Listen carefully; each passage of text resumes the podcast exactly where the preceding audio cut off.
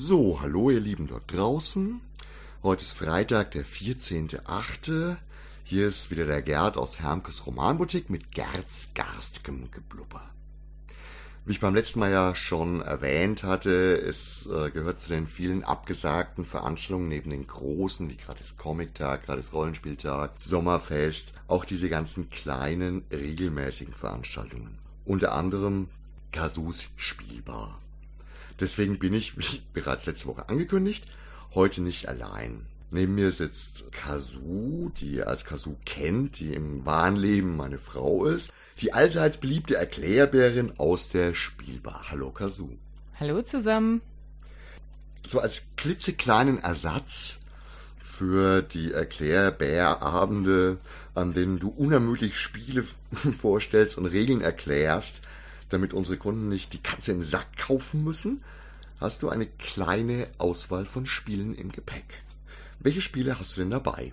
Ja, ich habe euch etwas Leichtes für den Sommer mitgebracht und zwar einmal das Spicy, eines der ersten Spiele des wiederauferstandenen Heidelberger Spieleverlags.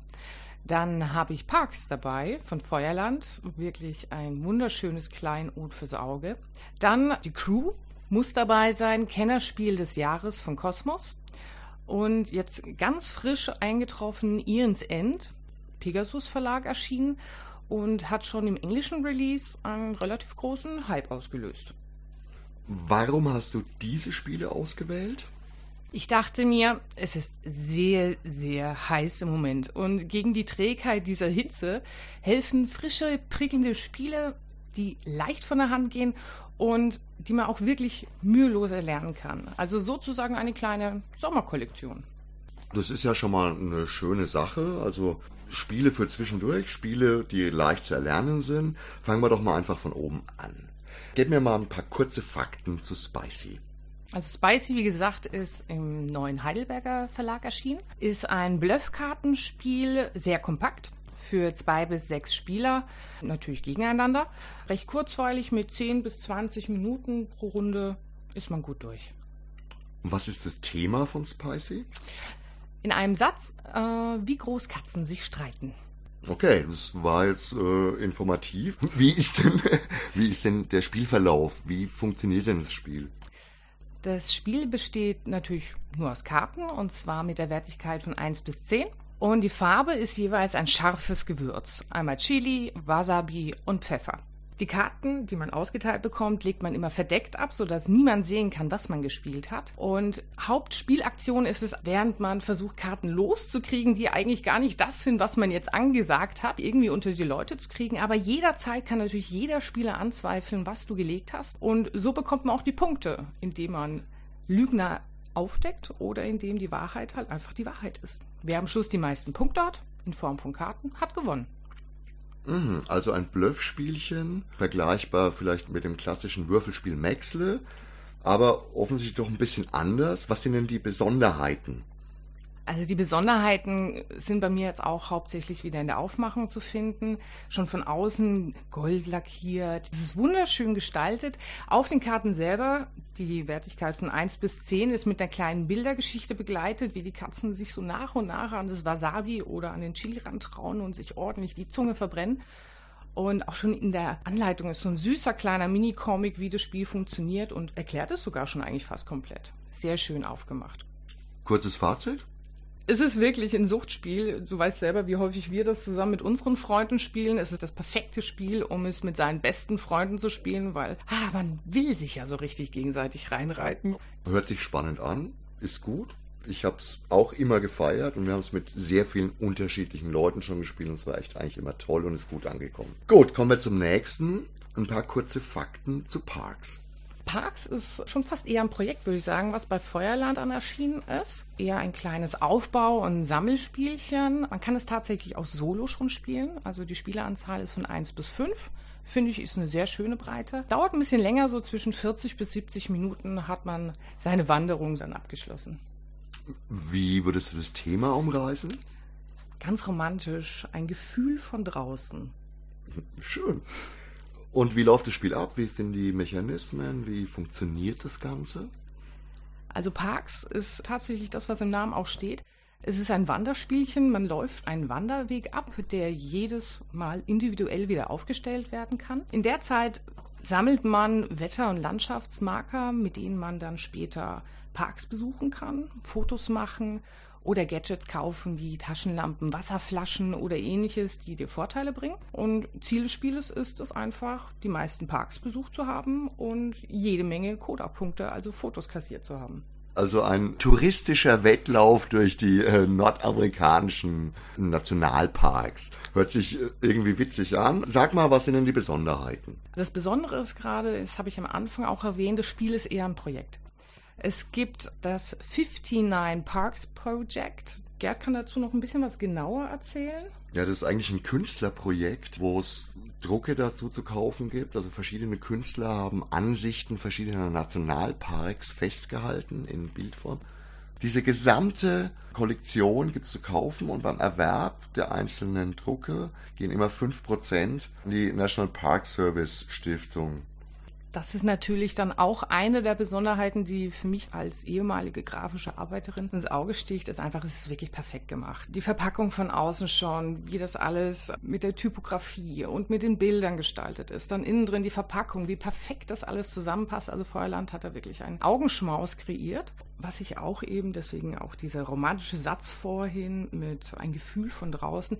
Es ist wirklich ein wahnsinnig schönes, beruhigendes Spielchen und man hört manchmal ein bisschen Hauch Meeresrauschen oder Vogelgezwitscher, während man das spielt, weil es unheimlich ins Auge springt. Was ist dein Fazit? Es ist ein Gesamtpaket, was einen sehr begeistern kann, wenn man auf Grafik schaut. Das Spiel an und für sich ist schon auch ein bisschen komplizierter. Man kann da schon durchaus auch was draus gewinnen. Aber trotzdem geht es hier mehr um die Gestaltung und das Erlebnis, was man während des Spieles hat, während man jede einzelne Karte aufdeckt. Dann kommen wir zu dem diesjährigen Spiel des Jahres. Die Crew. Dazu kurze Fakten. Die Crew, bei Kosmos Verlag erschienen, ist ein kooperatives Spiel, kampagnenbasiert. Ein Stichkartenspiel. Die Spiellänge variiert deswegen auch, missionsabhängig jeweils zwischen zwei bis 20 Minuten. Drei bis fünf Astronauten können versuchen, den neunten Planeten zu entdecken. Thema, Stichwort? Ganz kurz, lautlos im Weltall. Mhm, okay, der Klassiker. Wie läuft denn das Spiel ab? Wie sind die Funktionen? Was muss man sich denn drunter vorstellen? Ja, wie gesagt, ein Kartenspiel. Das heißt, wir haben die Wertigkeiten von 1 bis 9, vier Grundfarben und auch eine Trumpffarbe, weil es ist ein klassisches Stichspiel. So wie man das von Wizard oder was ich auch lernen durfte, von Schafkopf kennt, dass man halt einfach Farbe bekennt etc. und Stiche generiert. Aber Schwieriger Faktor natürlich, man darf nicht miteinander reden über das, was man auf der Hand hat oder was man eventuell könnte, aber gleichzeitig muss man Aufträge erfüllen, eine Karte aus dem Deck, dargestellt in einer kleineren Form, die ein gewisser Spieler aber bekommen. Natürlich weiß man jetzt nicht, wer hat die Karte und wie kann die Karte dahin gelangen, aber tatsächlich spannenderweise funktioniert es ganz gut. Also das Essentielle, wenn ich das richtig verstanden habe, ist, dass du eigentlich den Ablauf von einem klassischen Stichspiel, wo man gegeneinander gespielt hat, aber in dem Fall gemeinsam dafür gesorgt werden muss, dass jeder Spieler die für ihn zwingend erforderliche, für die jeweilige Mission zwingend erforderliche Anzahl von Stichen und auch die Art von Stichen halt kriegt. Okay, hört sich wirklich spannend an. Was sind denn die Besonderheiten? Mir gefällt hier auch wieder sehr schön das Design, gerade ein bisschen nerdig auch gewählt, sei es ob ein Astronaut auf einer Karte das Bockzeichen macht oder eine 42 irgendwo versteckt sind. Also es ist wirklich liebevoll gezeichnet. Sehr schön ist auf jeden Fall so ähnlich wie bei Magic Maze oder auch bei Kitchen Rust der langsame Komplexitäts- und Schwierigkeitsgrad, der steigt durch diese Missionen, die wirklich ganz einfach anfangen mit einer Karte, einem Auftrag bis hin zu, dass man auf dem Kopf stehen und mit den Füßen wackeln muss, während man einen Stich macht, ist wirklich alles dabei. Es hat einen wahnsinnigen Suchtfaktor. Man möchte es schaffen. Also wirklich aller The Mind. Du gibst einfach nicht auf. Das war ja jetzt fast schon ein Fazit. Was sehr wichtig ist, das muss man erwähnen, es gibt ein Logbuch. In diesem Logbuch sind die einzelnen Missionen erstmal natürlich erklärt aber ihr müsst dann auch aufschreiben, wie viele Versuche ihr gebraucht habt, bis diese Mission erfüllt wurde. Sozusagen hat man dann einen kleinen Verlauf, wo man seine Rekorde aufzeichnen kann und sich natürlich auch jedes Mal wieder mit der gleichen oder auch mal vielleicht mit einer anderen Gruppe verbessern kann. Ein Koop-Kampagnenspiel. Ja, kann man so sagen. Okay. Dann kommen wir zum letzten, das jetzt in der deutschen Version gerade die Woche erst im Laden aufgeschlagen ist. Aeons End. Dazu ein paar kurze Fakten. Ja, Aeons End, Pegasus Verlag, ist auch kooperativ. Ein Adventure-Kartenspiel, was durchaus doch relativ viele Deckbuilding-Elemente beinhaltet. Auch interessanterweise solo spielbar, ansonsten mit vier weiteren Recken, die sich den Dämonen stellen. Ist natürlich etwas ausholender, also 45 bis 90 Minuten, je nachdem wie viele Spieler mitspielen, muss man schon einplanen. Es gibt schon Erweiterungen für solche Abenteuerspiele immer schön und ich glaube, es sind sogar schon zwei Stück draußen. Ja, sind gleichzeitig die ersten beiden Erweiterungen ausgeliefert worden, genau. Ein Satz, ein Wort, ein Schlagwort, Thema ganz klassisch. Gemeinsam gegen Tod und Teufel. Da muss ich ja jetzt echt sagen, weil das war, wenn ich mich recht erinnere, in grauer Vorzeit schon mal Untertitel einer bei Schmidt-Spiele erschienenen Lizenz von GW, nämlich Talisman damals. Können wir uns dann auch was Ähnliches darunter vorstellen? Wie ist denn der Verlauf? Wie sind denn die Mechanismen? Es gibt zwei Fraktionen. Es gibt die Rissmagier und es gibt die Dämonen. Beide Fraktionen bekommen jeweils individuelle Decks. Die Rissmagier sind die Spieler, die bekommen einzeln zusammengestellte, je nach Magierwahl. Und auch je nachdem, was für ein Dämon, also was für ein Erzfeind gewählt wird, bekommt er auch ein individuelles Deck zusammengestellt. Die Reihenfolge der Züge, das ist recht interessant, wird über einen Kartenstapel gewählt, der immer wieder durchgemischt wird. Also es kann auch mal sein, dass die Erzfeinde gleich zweimal hintereinander drankommen und man wartet und man kommt nicht dran. Also die ändert sich durchgehend, macht es sehr spannend.